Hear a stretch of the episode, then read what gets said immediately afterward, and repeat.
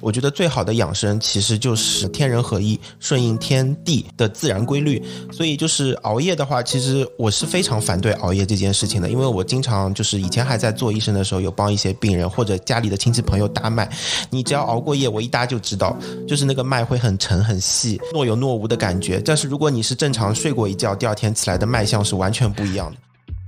从我刚开始上学到现在接触下来，我觉得就是中医黑比较多那。一部分原因的确是民间它真的有蛮多骗子。中医这个东西它知识壁垒还是比较高的，然后他讲的一些东西又很玄乎、神神叨叨，你可能也听不懂。然后呢又非常的晦涩难懂，他跟你讲一个名词，你也就是说没有听过，或者说你连那个字可能都不大认识啊，弯弯绕绕的，所以很容易就是他讲一些东西之后呢，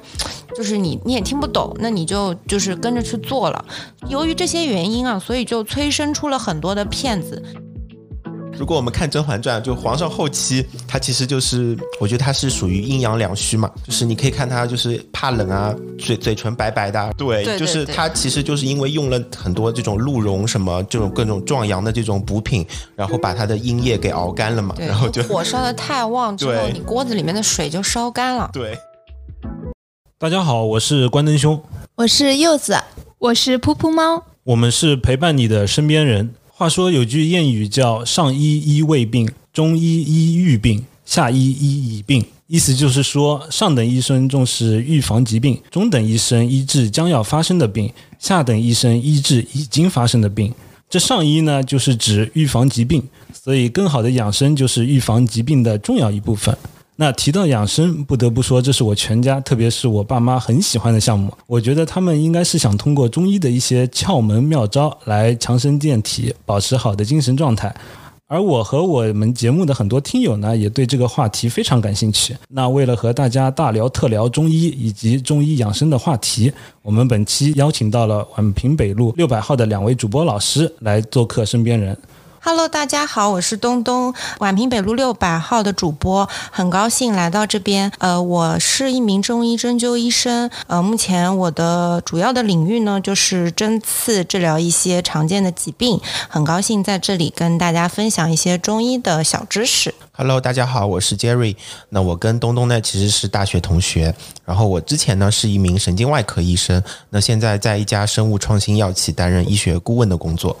那今天非常感谢东东老师和 Jerry 老师做客我们的节目。毕竟现在宛平北路六百号也是咱们小宇宙上非常火的医疗科普领域的这样的一个电台。那我其实对这方面是非常感兴趣的，而且我有一个特别特别想问大家的一个问题，所以我可能会比较开门见山的来问你们两位啊，就是在现代医学那么发达的现在，为什么东亚人那么热爱中医呢？嗯，我觉得这个问题吧，其实还是源自于文化根基的相似性嘛。其实古代中国跟朝鲜半岛和日本就有很频繁的人员交流，还有文化的交流。那中医的相关这些知识呢，也是随着呃佛教儒学这些传播到了这些国家，并且被当地人所接受和运用。会有一些呃日本跟韩国的留学生，相当于派遣到中国来学习这些中国的传统文化，也包括了医学，这都加速了我们中医在东亚地区的一个流行。那前面我也说了，就是本质上就是我们这些文化的一个亲和性，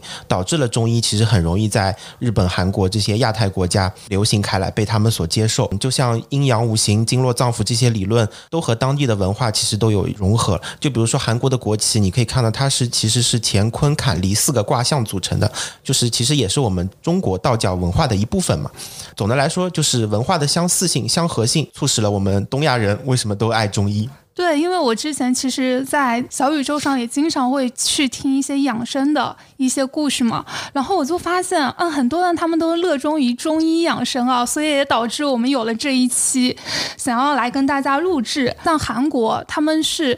特别喜欢熬夜，吃的也不是很健康，但是他们的这个养生文化，特别什么泡枸杞啊这种的特别的多。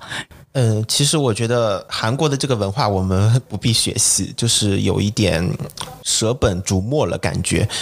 我觉得最好的养生其实就是天人合一，顺应天地的自然规律。所以就是熬夜的话，其实我是非常反对熬夜这件事情的，因为我经常就是以前还在做医生的时候，有帮一些病人或者家里的亲戚朋友搭脉。你只要熬过夜，我一搭就知道，就是那个脉会很沉很细，若有若无的感觉。但是如果你是正常睡过一觉，第二天起来的脉象是完全不一样的。所以你熬夜造成的这些损伤，跟你吃中药再弥补回来的这个是不成正比的，是比补不回来的。所以我不觉得韩国人他们的这个养生文化，或者说他们这个熬夜的文化，我不是很赞同说我们也要去学习的。哎，你刚刚说到熬夜这个问题，你你不是自己熬夜吗？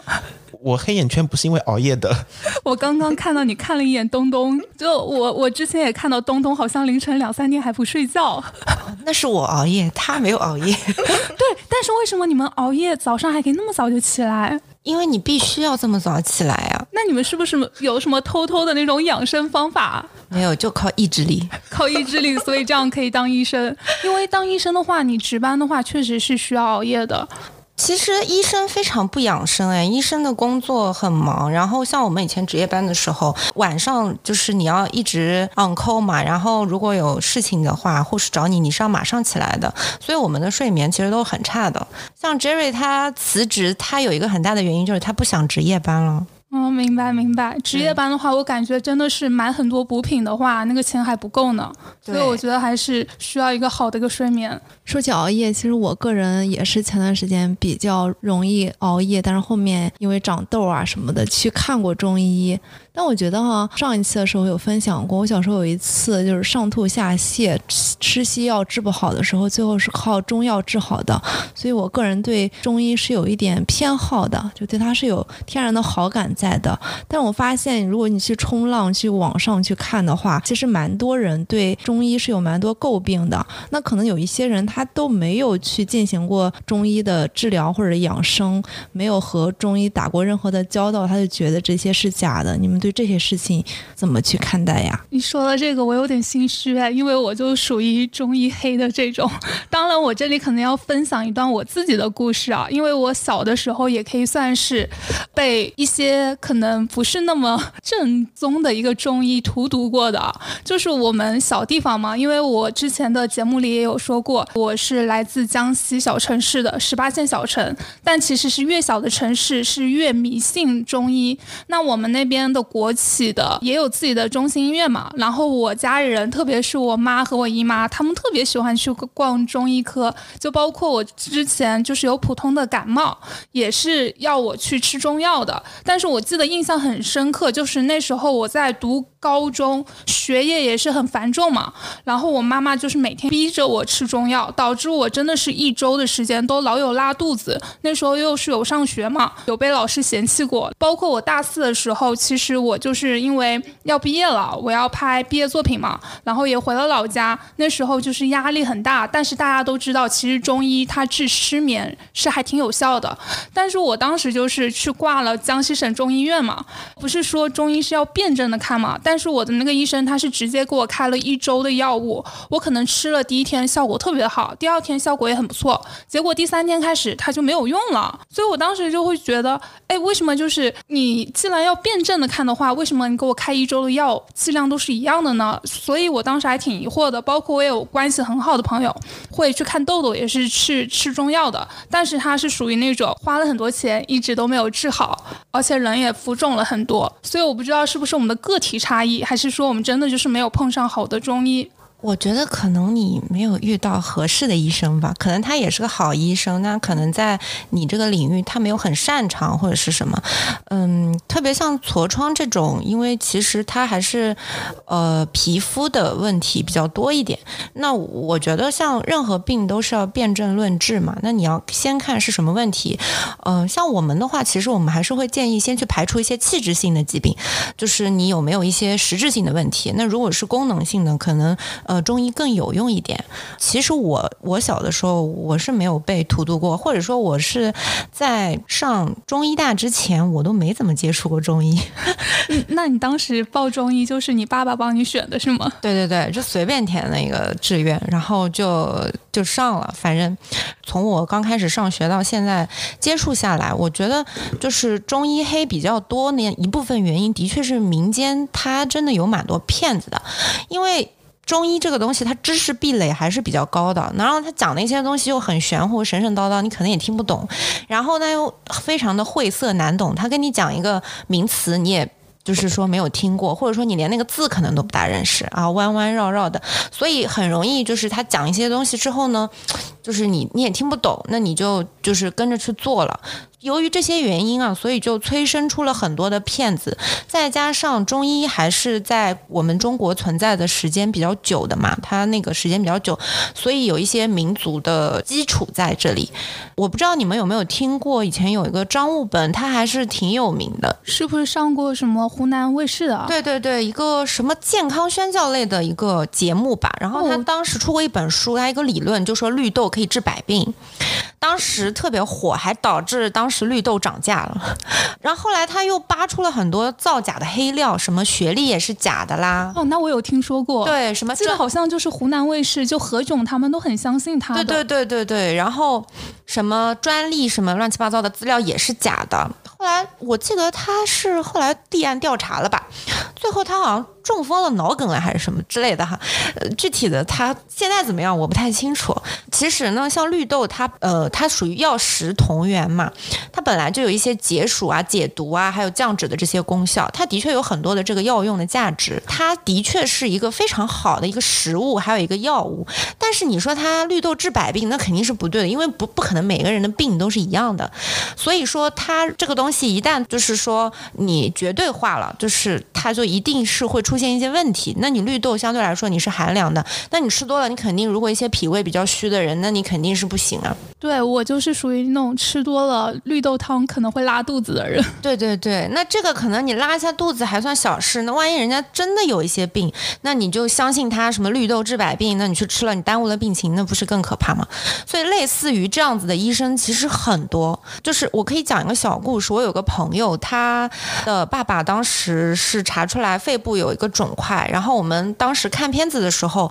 呃，我我当时也看了那个片子，然后大家都高度怀疑可能是肿瘤，就是是恶性的。一般人的反反应肯定是去专科医院再检查一下嘛，对不对？或者你做个穿刺啊什么，但他没有，他是在有坐飞机的时候，就是在 那个飞机上面认识了一个民间的一个人，然后那个人他就说他是个什么医生啊，他说他是个中医，而且还说据说是在中给中南海看病的。那个那个人就说你什么都不要去看，你就吃我的药，反正什么一个月肯定好，怎么的？这个朋友的爸爸还是一位高知、有非常有社会地位的，然后他就信了，他就真的一定要吃这个药。关键那一副药一个礼拜要十万块，我我惊呆了，十万块钱的中药，这个真的很给中医招黑哎。对啊，然后他爸也不听呀，然后那个我那个朋友就很急嘛，就主要还是也不是心疼钱，就是怕耽误病情。还好后来呃还是把他爸爸带去了医院，然后还是去检查了一下，最后好在他不是一个恶性的，那你这个肿块放在那里就放在那里吧，暂时也不开，但是就很可怕。然后我朋友就跟我讲，因为他爸爸又是一个高知，然后也是这样被骗了，或者说也可能不是被骗哈，就是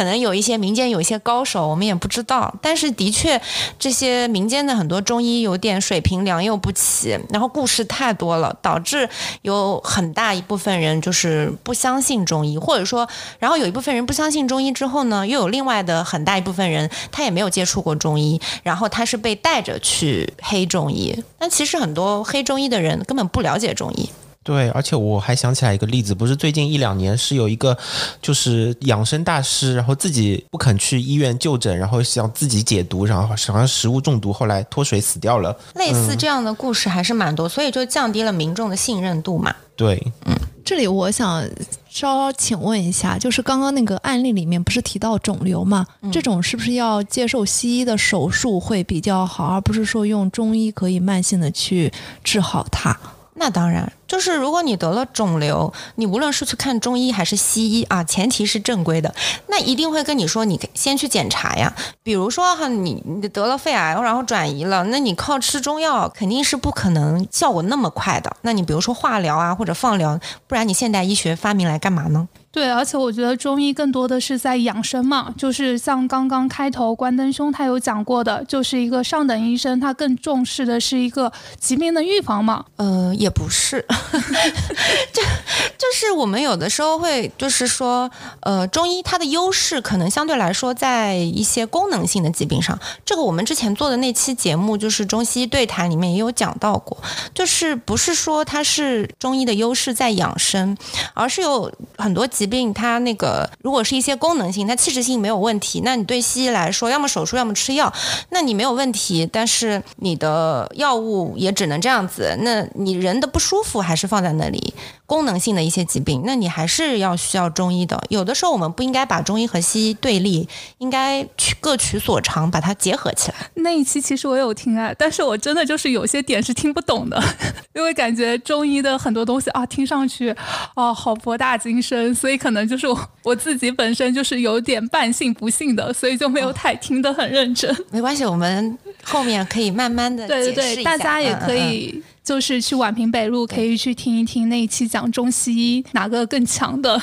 听上去标题有点对立的。对，因为我们当时请的那个嘉宾是一位呃针灸学的博士，那可能大家三个人讲话的时候，相对来说用了一些呃专业术语，可能听起来有点晦涩。嗯，请教一下杰瑞、东东两位老师，养生是不是还得根据年龄段来提前做一些功课和准备？呃，因为我们听友群之前也有很多小伙伴问过挺多挺细节的中医及养生问题。比如说气虚啊、血虚啊、阴虚、阳虚有哪些表现症状？如果我们有这些症状，应该注意些什么呢？嗯，首先我先说明啊，就是我们说的养生，其实本质上是一种健康管理，它其实不分中医还还或者是西医的。那我们说的上医医胃病，就胃病就要先防嘛。那其实主要的还是调整生活作息、饮食以及心理情绪等等。我们现在就是这里要接下来要谈的这些气虚、血虚、阴虚、阳虚这些，本质上就是还是处于一个相对健康的范畴。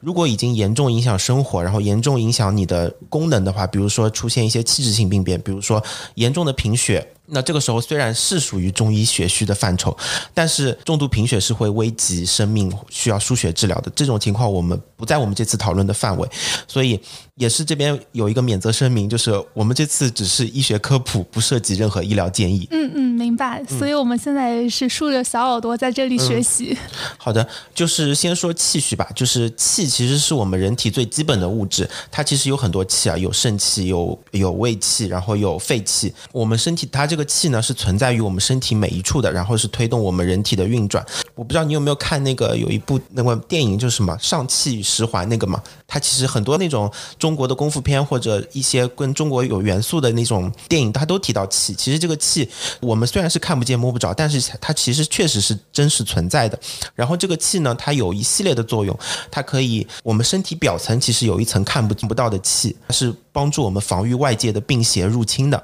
然后如果你这个时候后你这个你的气虚的话呢，你就很容易被外邪入侵。比如说风一吹，你就容易感冒；比如说一有一些什么花草花粉啊，一有什么那种猫毛啊什么，你就容易过敏，就是因为气虚的原因。气虚的话。我这边可以推荐一个中药方子吧，就是玉屏风散，就是很经典的一个方子，对，可以买到的，药房可以都可以买到的，就是它就三味药嘛，黄芪、白术、防风，它专门就是用来益气固表的，就是把你的外外面这层看不见的盔甲给保护起来，然后让它更坚固，就是这个原因。嗯，好的，这个药好像呃也不是好像就是在疫情的时候它很火的，对对，其实我建议就是，如果你有点要感冒。不要感冒的样子，有或者这段时间比较容易过敏的话，是可以吃一点这个玉屏风散。春天对对，叫玉屏风散是吧？好的，到时候我们也会加到我们的 show notes 里来。对，嗯。然后接下来说到血虚，其实气虚跟血虚，我们中医基础理论学习的时候，是我们是讲的是气能生血，血能生气，是这样说吧？嗯。然后两者都是往往都是密切结合的，很难嗯单独的分开。就是说，如果有血虚的人的话，他其实也会有出现一些气虚的症状。那血虚他其实自己也有一些比较很容易识别的症状，就比如说你的指甲的血色很淡，指指甲偏白，你有颜色，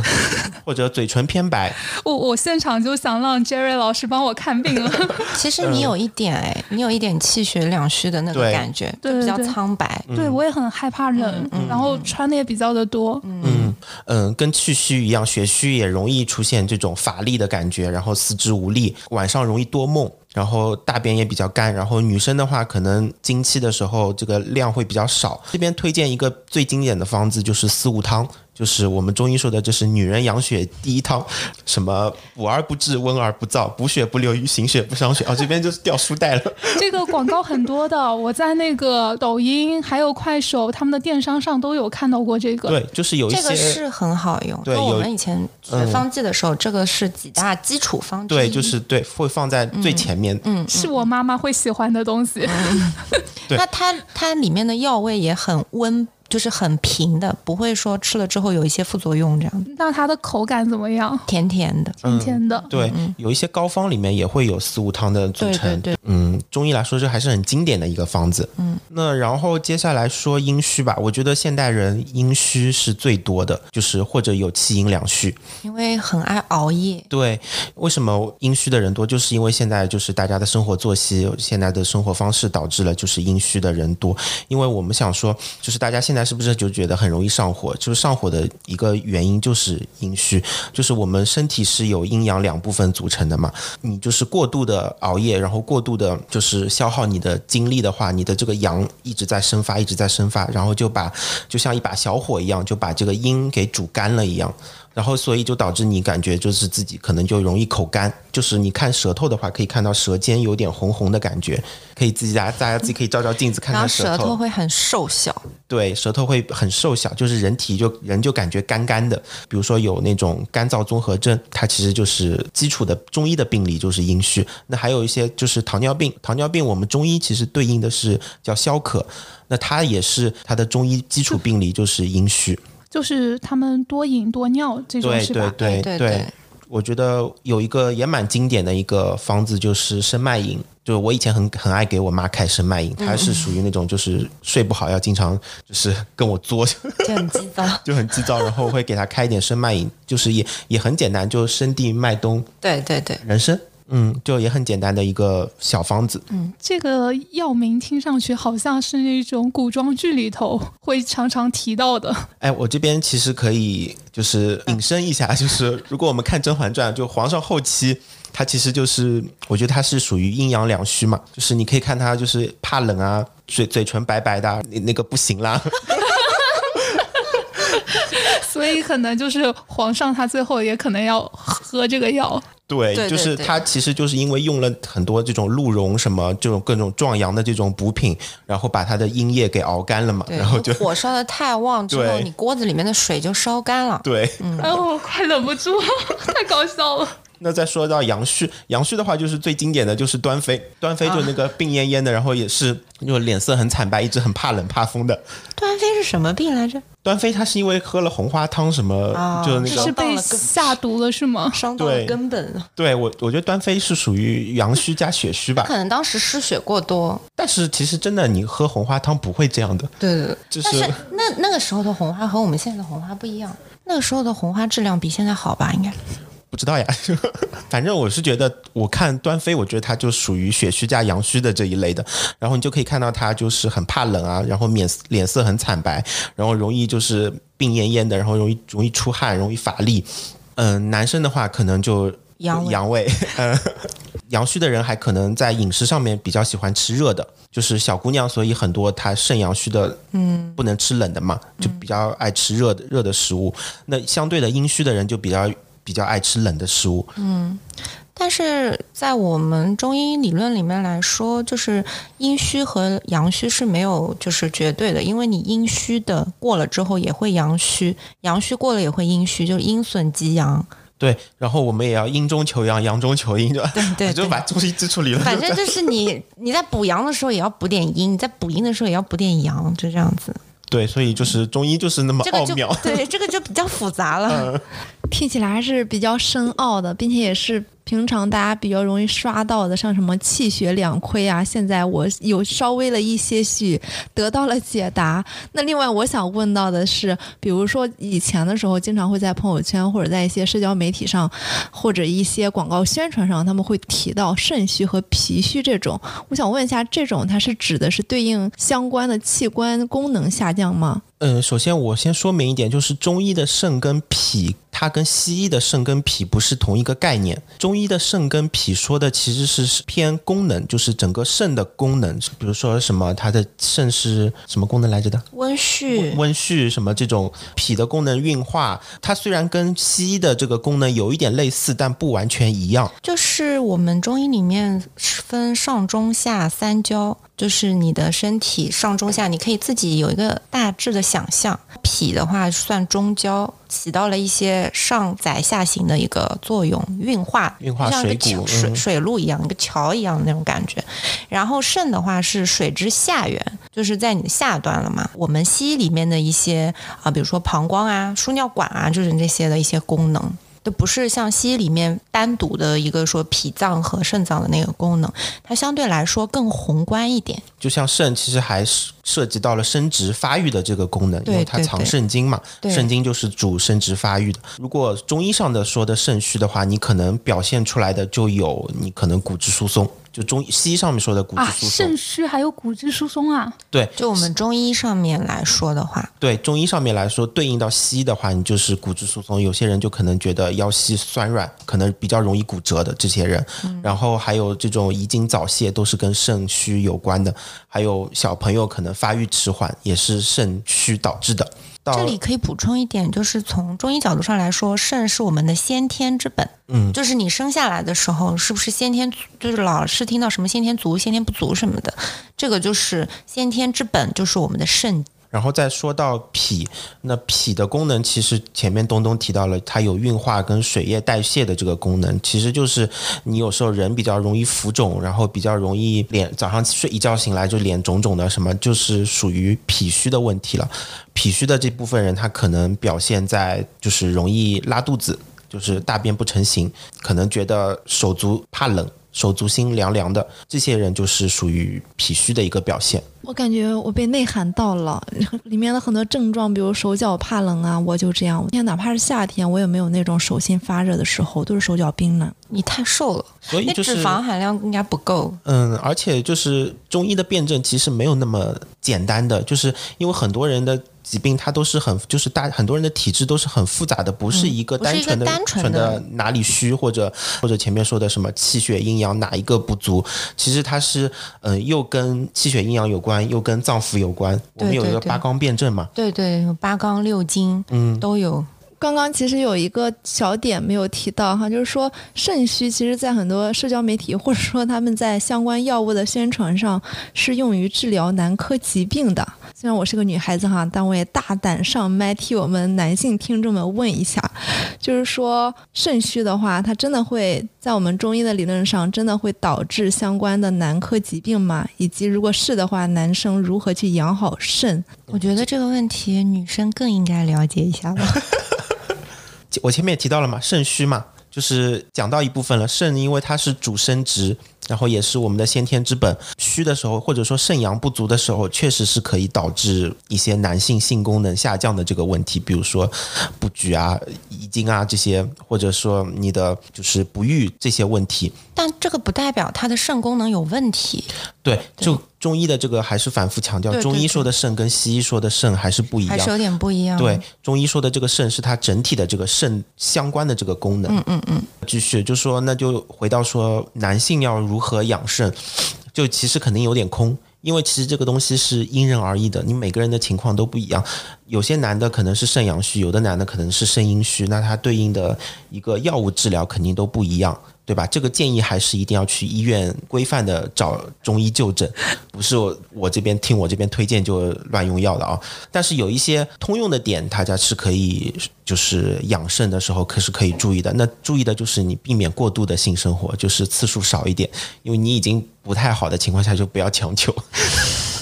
那自己解决也是得得哎节制是吗？对，当然了，当然自己解决太多，很容易之后阳痿。关灯兄注意一点身体哦，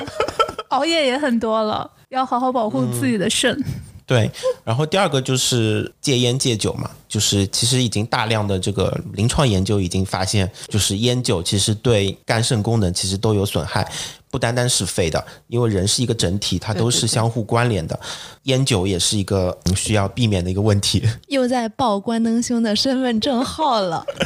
第三点，其实我觉得就是要注意保暖，因为肾是其实是属于一个肾主水嘛，肾属水，然后嗯，它是一个怎么讲下焦。呃算是一个寒凉的一个嗯嗯气偏下偏下的偏寒的一个器官，我们要一定要注意腰部的一个保暖，还有足部的一个保暖。就是我们现在夏天在家里开空调，就不要赤脚在地板上面走来走去，那就很这个寒气很容易沿着这个足底就进到肾经里面。寒从足底生，对，有一些可能可以补肾的食物，呃，其实大的原则就是因为肾肾属水，然后它是对应的颜色是黑色，那相应的一些黑色的食物是比较容易补肾的，就比如说黑豆、黑米这些黑木耳黑木耳这些是比较容易补肾的。那其他还有一些枸杞啊，特别是黑枸杞，它都有一些补肾的作用。呃，药物的话呢，就是我们比较常见的，就可能有什么金匮肾气丸啊、六味地黄丸啊、右归丸啊这些。这些药物的话，一定要在专业医生的指导下使用，就不要自己随便网上就去瞎买药了。这我们一直反复说的辨证论治嘛，跟你的症不相符的话，吃了一如果没效也就算了，如果吃坏了，那真的得不偿失。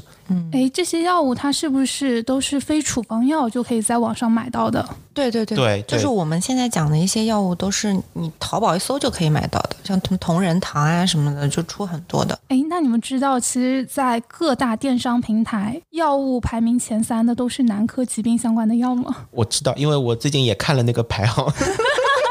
我以为你去买了，不好意思，八卦一下。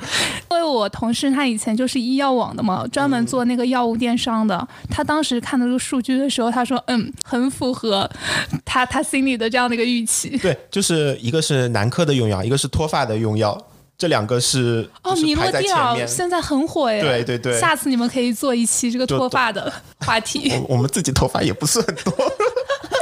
个东西很引起焦虑比比较多嘛。你如果男性这方面有问题的话，他的这个需求量肯定很很迫切。就刚刚我跟你们分享，我以前去中医医院去看失眠嘛，我前面一个男的他插队，我就在外面，我偷听到他也不能算偷偷听，他说的很大声，他跟医生说他硬不起来，医生问他那你是阳痿了，然后他就非常害羞的说嗯是的，然后就医生就问他你有多久了，我当时就在外面憋笑，啊，对我发现就是大家去看中医的时候，这些我有这个问题的男生，好像就是讲这个症状的时候都特别理直气壮，就好像没有那么强的病耻感。我们以前聊的那一期，而且就是他不是只有在年轻男性身上，就是老头也很多。他们都还懂得去看病，我觉得这已经不错了，没有在网上自己随便买药，我觉得这已经是一种进步。因为他们想好呀，对，还有那方面的需求。对呀、男人到死都想。那刚刚我们聊的是男生比较关注的话题，那下面我也是想聊聊，就是我们女生比较关注的嘛，就包括我自己，其实是有蛮严重的这样的一个痛经问题，包括我每个月来大姨妈都会提前吃止痛药。那我这边也想问问东东，除了吃药的话，有没有其他什么可以缓解的好的方法呀？说到痛经呢，我们一直在反复强调的是，任何疾病我们都要先去排除它有一些器质性的病变啊。所谓的器质性的病变，就是说你这个真的是有问题的，它不是只是一个功能出现了一个问题。那痛经呢，它基本是可以分成原发性痛经和继发性痛经。原发性痛经的病因呢，它包括一些你本身激素含量的异常啊，还有一些本身它这个子宫结构的异常。还有发育不良，这个的话就是说可以对症去治疗，你手术也好，或者说你补充这些激素，调节这个激素水平。那你如果是一个继发性的痛经呢，我们可能会包括这个子宫内膜的异位症，呃，这个很多小女孩她痛经的时候特别特别痛，痛到什么起不来，或者是什么无法工作啊什么的，那可能去一查，很多都是子宫内膜异位症。那这个时候你肯定是要手术了，对吧？或者相应一些妇科的一些治疗，还有一些子宫肌腺病啊。还有一些盆腔感染啊、子宫肌瘤、子宫的内膜息肉、宫颈粘连这些。呃，这个不要去轻易听他们说什么小姑娘痛经没有关系，生个孩子就好了。一些民间的说法就是不要去听。如果你发现了这样的问题，你痛得很严重，那你是肯定要先去医院就诊的，排查一下你是不是有一些这个器质性的病变，有病就去治病。如果说你一切都是好的，结构也没有问题，也没有感染，然后也没有肌瘤啊什么，那这个时候呢，我们可以选择一些我们中医的一些治疗的方法啊。但是呢，这个时候我们要去辨证论治，那辨证论治的话就会包括很多了，我这边就不展开讲了，包括像刚刚 Jerry 所说的那些气血阴阳的虚，你任何一种体质有一方面的偏颇，你可能都会引起痛经。那你女孩子嘛，其实相对来说的话，像寒可能会多一点。就是寒气，还有淤血，还有湿气，那相对来说多多一点。那我们这个时候可以选择吃中药啊，中药治疗那个妇科疾病的那个效果还是不错的。中医妇科算是一个优势病种吧。然后像中药的话，刚刚杰瑞说的一些什么四物汤啊，治疗血虚的什么啊，那都会都可以有用。那或者是一些温补的一些药品。嗯，这个的话，我们肯定是要建议呃患者去医院就诊，看专业的医生，然后给你开一个药，而且呢，及时的对这个方药要有些调整，基本上一周一次，或者说两周一次去就诊啊，这个可能相对来说治疗周期也是比较长的。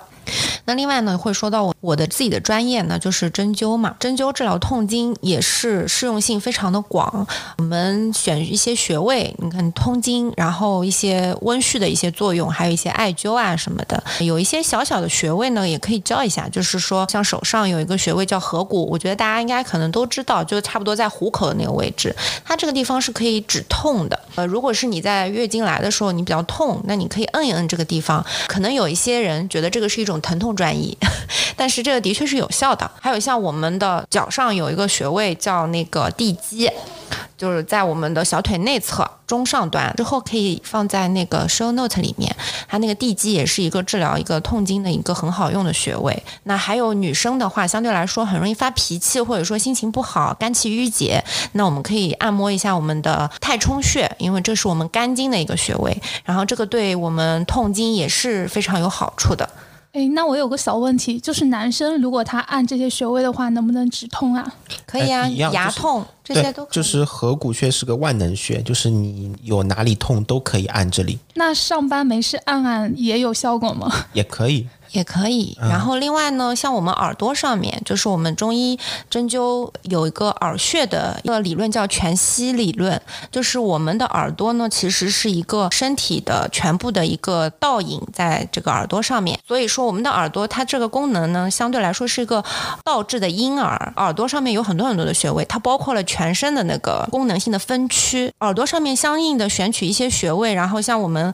会给它贴一些王不留行子，然后贴了之后让它自己摁一摁，特别是你在痛经的时候摁一摁，它是可以起到一个非常好的止痛的这么一个效果。你非得要说它是什么原理的话，大致是你耳朵上面刺激了之后，它会发射一些信号到你的大脑，然后你的大脑会传输这些信号到你的身体的各个脏腑一个机能，然后让它不要痛了。通俗一点来说就是这个样子。哦，感觉这里学到了好多东西啊！不仅可以治痛经，还有其他的牙疼啊，还有包括身体其他地方的一些疼痛。嗯，我刚刚看他们两个人都在捏自己的耳朵。对，就是其实就涉及到一个中医的基本的朴素的哲学观，就是万事万物都是相互联系的，你的身体也是，就是所以为什么我们说西医可能是头痛医头，脚脚痛医脚，中医就是就是整体对整体。对然后，而且在中医的那个理论里面是可以无限划分的。比如说这样子的一块地方，然后它是就是象征着这个人的整体，再画一半，这又可以象征一个整体，再画一半又可以象征一个整体，所以它可以无限划分，就像阴阳也可以无限划分一样。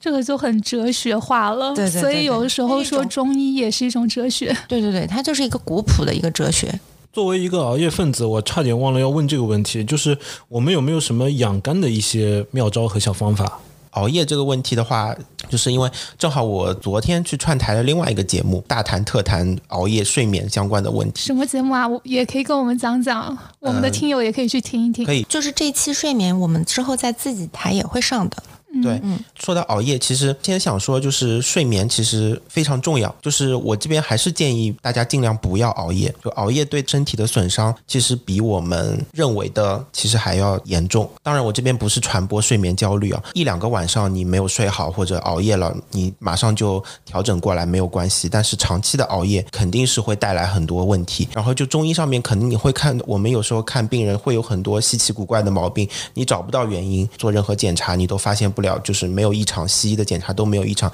但是你去追问、追问、追问，发现哦，他。可能是做夜班的，或者可能他长期熬夜的，有时候甚至你都不需要开什么处方，就让他把作息调整好了，就正常了，他可能这些疾病就自然而然好了。所以，我们的人体自愈能力其实是很强的。那再说回熬夜的这个问题，熬夜的话呢，我这边又想要说到，就是中医就是天人合一。因为录上一期节目，我看了很多科学的相关的一些文献，西医的一些文献，他就说到，就是太阳光对我们非常重要，太阳光跟我们的生物钟节律密切的相关，特别是。太阳光照射到我们眼睛里面，当然不是叫你直视太阳光，而是这种各种光线散射过来的，就是你正常在阳光下面走路的这个光，其实就够了。它是能够激活我们神经元的，就是像你在吃光线一样，你就这个光其实对你来说是一种营养。然后激活这个神经元之后，你就能够逐渐逐渐调整一个正常的作息。就是那篇研究它那个理论是这么说的，就是你在早上日出的时候跟日落的时候，尽量去接受太阳光，而且也不需要特别长的时间，大概三十秒到一分。分钟就够了，而且不是需要你皮肤去接触到，而是你眼睛能够接触到就可以了。而且不要直接看太阳，就在太阳下面户外散散步就够了。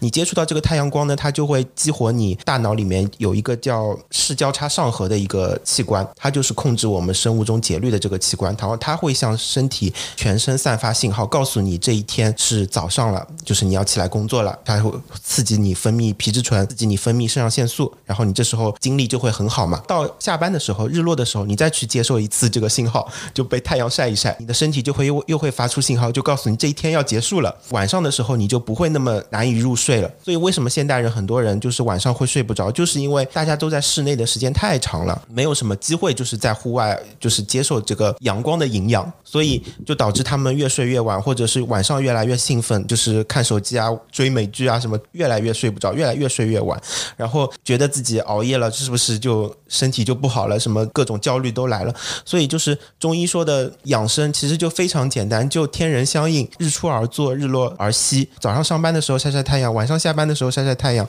然后晚上尽量少接触光线。他那个理论是这么说的：你晚上接触的光线越多，你越容易失眠，就是因为它会有一个你这个光线，它会抑制那个多巴胺的生成，然后还会刺激到一个叫我们学术上面叫失望核团的一个器官，它叫江核。然后刺激这个器官之后，你就会变得。更加抑郁，更加难过，然后更加精力无法集中，然后你第二天又觉得很很失望、很难过，然后又起不来啊，什么就恶性循环、恶性循环下去了。所以我这边就是还是强调，就是大家尽量不要熬夜，就是能把工作放到白天做就放到白天。呃，还补充一个小知识，就是大家可能有些人会杠，就是说，哎，我天生就是夜猫子，是不是？那我不排除就是有一些人是有这个夜猫子的基因，但其实有一本书里面，就是我们为什么会睡眠这本书，大家可以推荐读一读。就这本书里面就是说，其实有一半的人他不是夜猫子的基因，他只是因为他白天没有接受到足够多的光照，然后就导致他这个睡眠节律发生了破坏，觉得晚上就睡不着，那我就白天睡呗。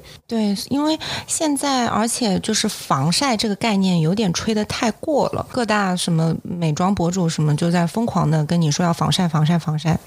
但是你过度的防晒也会引起很多的问题，就比如刚刚所说的啊，你就白天没有精力，晚上不想睡，因为你是需要接触一定的太阳光的。还有呢，就是如果防晒的太过之后，就是会引起骨质疏松。对，但是也可以多补充一下维生素 D。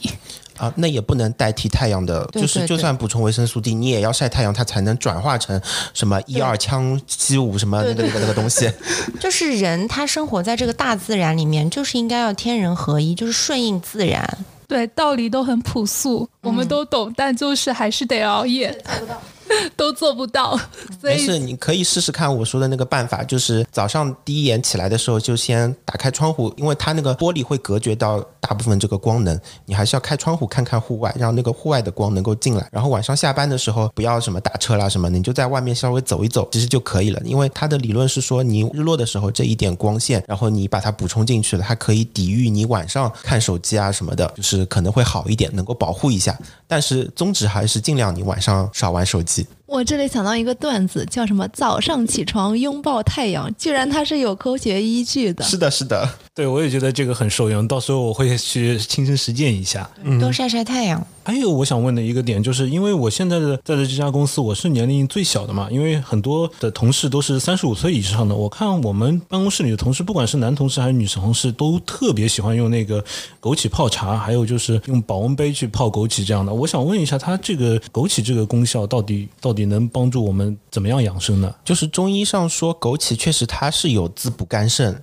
然后益智明目，有很多有益的作用。但是就是枸杞还是你要达到一定的剂量。如果你只是保温杯泡枸杞那一小撮枸杞的话，还不至于达到能够怎么讲养肝啊、明目的这些作用。然后第二点呢，就是嗯，枸杞它其实是性温的。所以我前面提到的这种阴虚的人，阴虚特别是有火旺上火的时候，其实不建议过多的使用枸杞了。不要大家觉得就是这些怎么讲啊，枸杞啊、核桃啊什么这些食物类的，有点偏食物类的这些，嗯，大家就可以随便大量的吃。任何东西我们讲究一个度，也讲究一个量，又要有一个合适的剂量，然后才能发挥效果，然后避免副作用。是我懂了，我感觉我们的同事可能就是想安慰一下他们自己的心理吧。而且枸杞的话，它其实是药食同源的嘛，就也可以入食的，就是一个食物，相对来说还是比较安全的。你就吃来玩玩无所谓的，调调味吧，就当。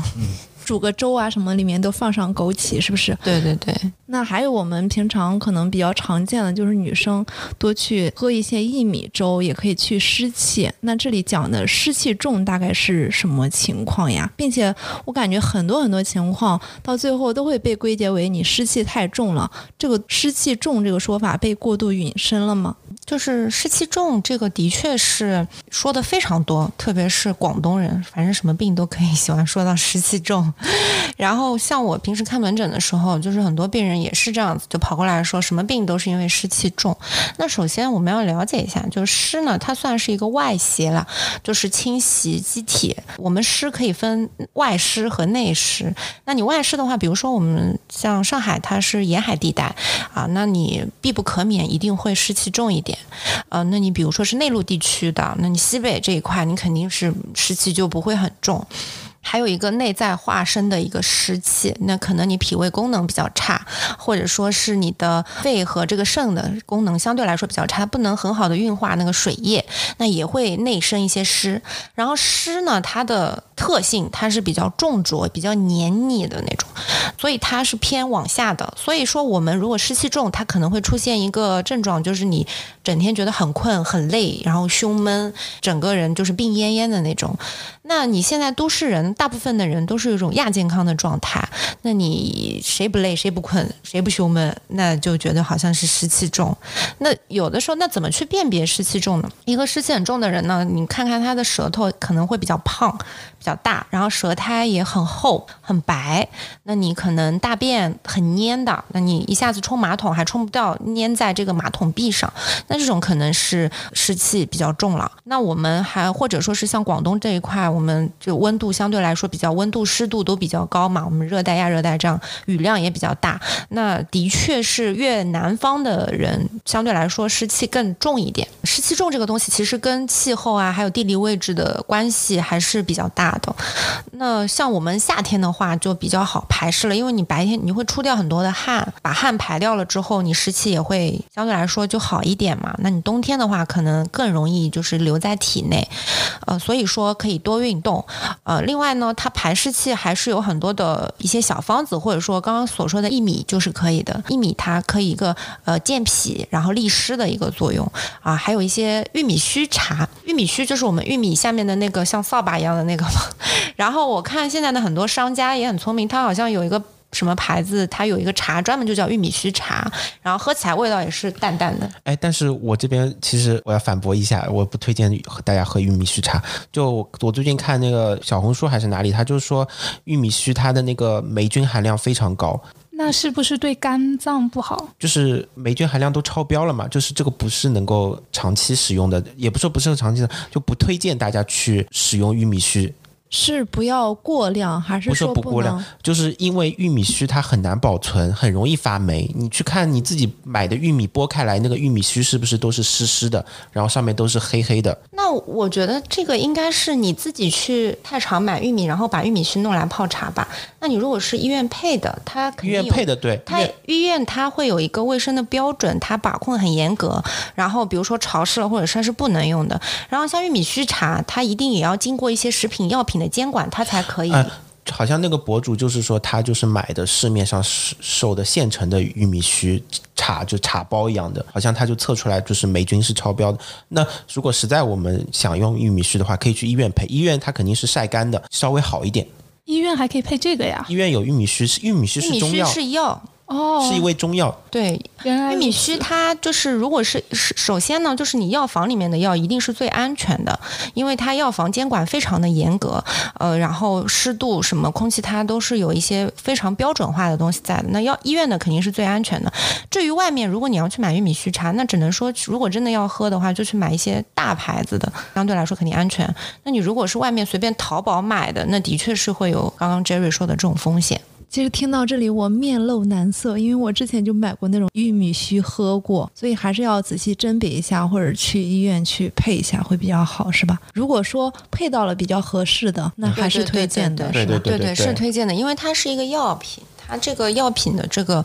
呃作用，它就是利湿的。那我们刚刚说了湿气，我还想问一下，像常见的中医养生有哪些误区，或者养生用品的这种超量使用啊，或者是听信这个棉经的偏方？养生的误区的话，就是听信民间的秘方，肯定是一个很大的误区了。因为每个人的情况都不一样，一定要经过专业的医生、专业的诊断，然后你再去用相应的这些药物。虽然说是什么药食同源，但是抛开剂量谈毒性嘛，就是你一旦超过了一定剂量之后，势必是会对身体造成损害的。不能什么没有经过科学验证的方法就盲目去试，把自己当成什么生物黑客了？你是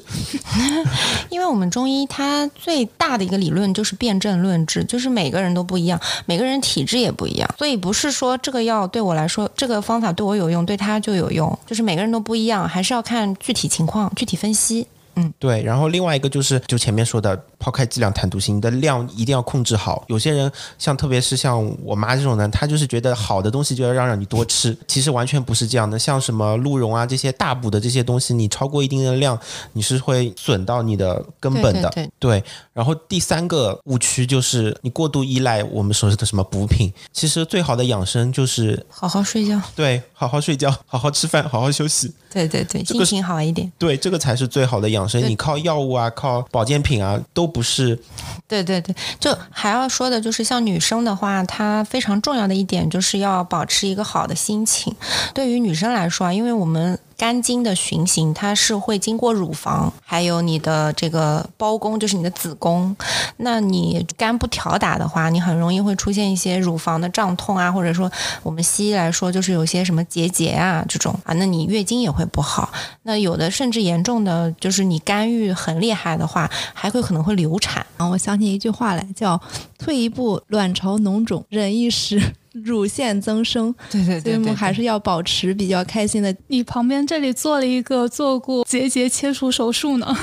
我估计就是我以前忍了太久了，所以大家还是要好好的保护自己的身体，还有自己的情绪。对，不要内耗。呃，所以说女生一定要心情要好一点，当然男生也要心情好一点啊。对。然后最后一点的话，就是大家不要随便去买民间的什么偏方或者什么京东上面、淘宝上面随便去买什么药，就是任何进口的东西一定要注意。然后有很多就是我们群里面还在说什么司美格鲁肽还有个假货呢，什么对对对什么 A B 青银素什么对对最近被抓了嘛，那个老板。对然后不要把自己当做小白鼠，就是看到什么好的就立刻去试，一定要经过，尽量是在医院里面配来的，对对对，是最安全或、者最有保证的你。身边的医生朋友。对，